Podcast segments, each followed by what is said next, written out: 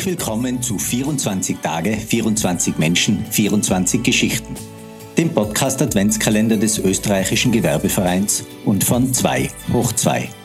Mein Name ist Sascha Laduna und heute ist Sonntag, der 5. Dezember. Wasserstoff gilt als einer der Hoffnungsträger, wenn es um Dekarbonisierung der Industrie und Mobilität geht und damit als wichtiges Mittel im Kampf gegen den Klimawandel. Aber wo stehen wir da eigentlich im Moment und wie läuft die Entwicklung in anderen Regionen Europas und der Welt? Wir haben uns gedacht, da fragen wir doch einfach mal bei einem nach, der sich auskennt und haben bei Magister Wolfgang Mayer, dem Geschäftsführer der Döni H2 in Delfs, angerufen. Freuen Sie sich auf ein interessantes und aufschlussreiches Gespräch. Wir wünschen Ihnen viel Spaß beim Hören.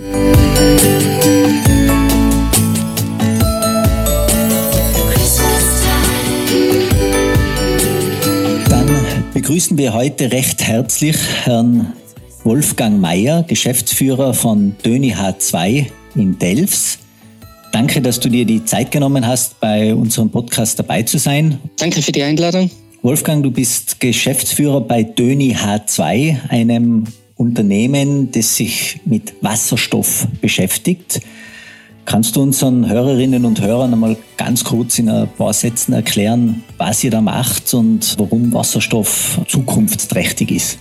Ja, Döni und vor allem die Döni H2 beschäftigt sich schon seit sehr langer Zeit intensiv mit dem Schwerpunkt äh, Wasserstofftechnologien. Das beginnt bei der Produktion von Wasserstofftanks aus Aluminium für den BKW-Bereich und geht bis hin zur Entwicklung neuer Technologien für die Wasserstoffanwendung. Derzeit arbeiten wir intensiv an energieautonomen Einheiten mit Wasserstoffspeicher und sehen dort e- enorm viel Zukunftspotenzial. Gerade der Bereich Wasserstoff ist weltweit enorm in Bewegung. Es tut sich extrem viel. Es ist fast kein anderer Bereich, wo derzeit so viel passiert.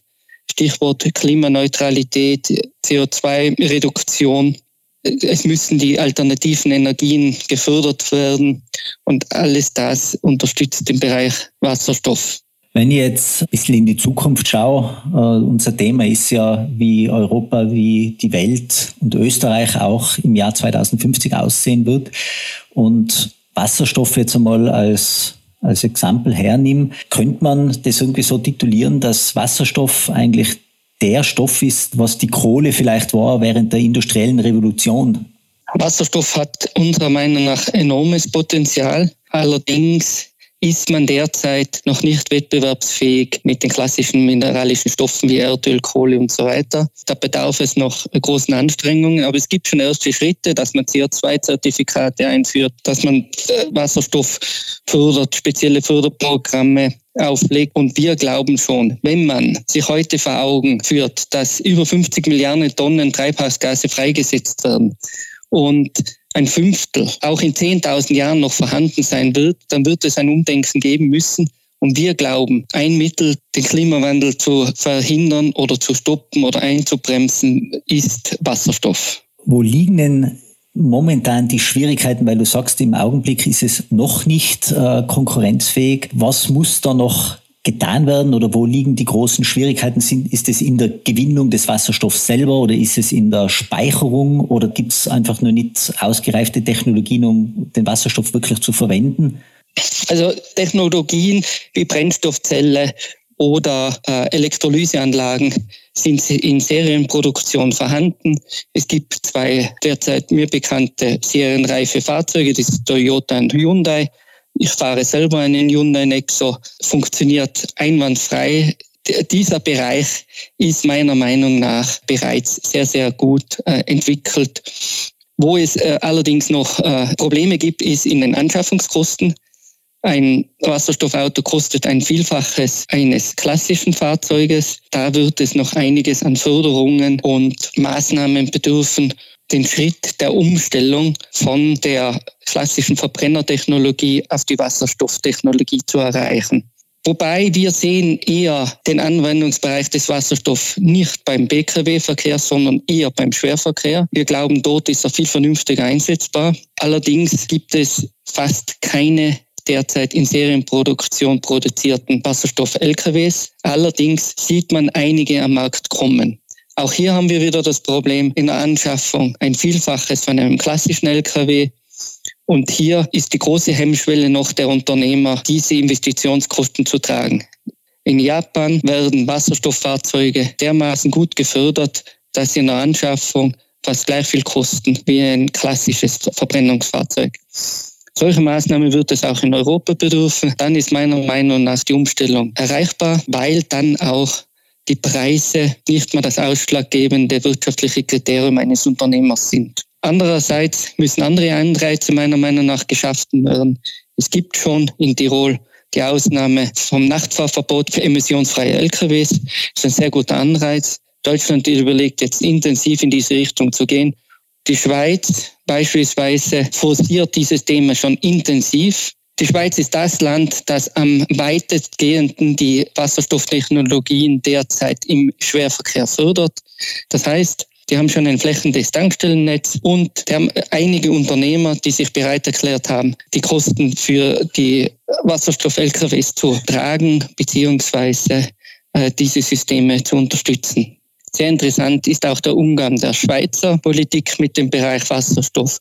Dort werden Wasserstoff-LKWs bereits dermaßen gefördert, dass sie keine Maut auf den äh, Autobahnen bezahlen, was wiederum einen sehr großen Anreiz für Unternehmer äh, gibt, in diese Technologie zu investieren.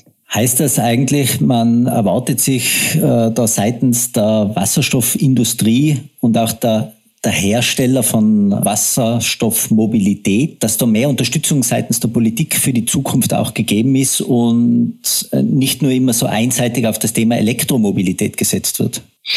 Ich glaube, es bedarf beider Bereiche. Es hat die Elektromobilität sehr positive Eigenschaften, wie auch der Bereich des Wasserstoffs. Den Wasserstoff sehen wir im Schwerverkehr und in der Langstrecke. Die Elektromobilität sehen wir mehr im BKB-Bereich. Das ist eine Momentaufnahme. Es wird derzeit enorm viel in der Batterietechnologie geforscht. Bei den Batterien sehen wir derzeit noch ein großes Problem im Gewicht. Sollte es allerdings morgen möglich sein, leichtere Batterien herzustellen, wird es auch wieder zu relativieren sein. Wolfgang, jetzt möchte ich mich noch ein bisschen den großen Themen widmen. Ja. Wie, wie glaubst du persönlich, wird die Gesellschaft sich entwickeln in den nächsten 30 Jahren? Wenn wir jetzt aus dem Jahr 2050 zurückblicken, was haben wir gemacht, um erfolgreich zu sein? Ich glaube, ein großer und wichtiger Bereich wird sein die Dekarbonisierung und äh, die damit verbundene Energiewende. Da sind meiner Meinung nach zwei Punkte von großer Bedeutung. Einerseits die vorhandenen klimaneutralen Technologien vermehrt einzusetzen und weiterzuentwickeln. Und der zweite Punkt, klimaneutrale Technologien, die wir heute vielleicht noch nicht kennen, zu entwickeln und auf dem Markt zu platzieren. Das alles, um den Klimawandel zu bremsen, die Treibhausgase auf Null zu reduzieren, um die Erderwärmung zu stoppen. Und ich glaube, 2050 sollten wir so weit sein, dass wir über andere Themen reden und nicht mehr über den Klimawandel. Das wäre mein Wunsch und das wäre auch meiner Meinung nach das Ziel. Weiters glaube ich, dass ein Riesenproblem die Rohstoffverschwendung ist. Und auch in diesem Bereich müssten wir ein Umdenken vermehrt forcieren. Die Rohstoffe müssen einem perfekten Kreislauf zugeführt werden. Es darf nicht nur im Vordergrund der erste Einsatz des Bedrucks sein. Es muss auch angedacht werden, was passiert mit den Rohstoffen nach dem ersten Einsatz. Es sind ja sehr schöne Aussichten, die du uns da gibst. Die sind sehr positiv. Ich fasse es also zusammen. Wir sind im Jahr 2050 klimaneutral. Das CO2, das dann, wenn überhaupt noch ausgestoßen wird, wird auch kompensiert. Und auch bei den Rohstoffen sind wir dann so weit, dass wir nur mehr diese Rohstoffe verbrauchen, die uns auch tatsächlich zur Verfügung stehen und nicht mehr auf Kosten zukünftiger Generationen leben. Wenn das stattfindet, dann können wir ja eigentlich sehr schön in die Zukunft blicken. Ich muss sagen, das ist ein Wunsch von mir. Wir werden es vermutlich nicht erreichen. Wir sind derzeit schon sehr im Rückstand, was die Klimaneutralität äh, betrifft. Allerdings wird es in diese Richtung gehen müssen, um die Erderwärmung zu stoppen. Ich möchte es nochmal erwähnen. Wir setzen jährlich über 50 Millionen Tonnen Treibhausgase frei und ein Fünftel davon wird auch in 10.000 Jahren noch vorhanden sein. Bill Gates hat eine sehr anschauliche Analogie aufgestellt. Wenn wir eine Badewanne mit Wasser voll laufen lassen und den Hahn bis auf ein Tröpfeln zudrehen, wird sie auch irgendwann voll sein und überlaufen. Mit diesem Wort, mit dieser Badewannen-Analogie würde ich sagen, möchte ich dich dann in den Advent entlassen. Lieber Wolfgang, vielen Dank für die Zeit, die du uns zur Verfügung gestellt hast. Vielen Dank für die Informationen und die Insights in diese spannende und aufregende Technologie und vielen Dank auch für deine persönliche Ansicht, was die Zukunft angeht. Ich wünsche dir noch einen schönen Advent. Viel Erfolg. Drück euch die Daumen, dass auch diese Technologie den Weg geht, den sie euch wünscht. Vielen Dank für die Einladung. Auch dir wünsche ich eine besinnliche und schöne Adventszeit und ich freue mich schon auf ein persönliches Treffen im nächsten Jahr wieder. Ja, da freue ich mich auch. Danke.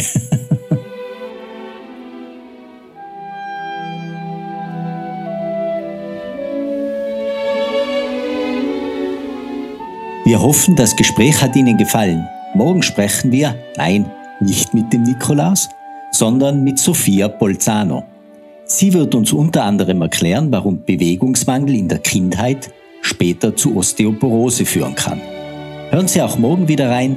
Es grüßt Sie herzlichst Sascha Ladurna.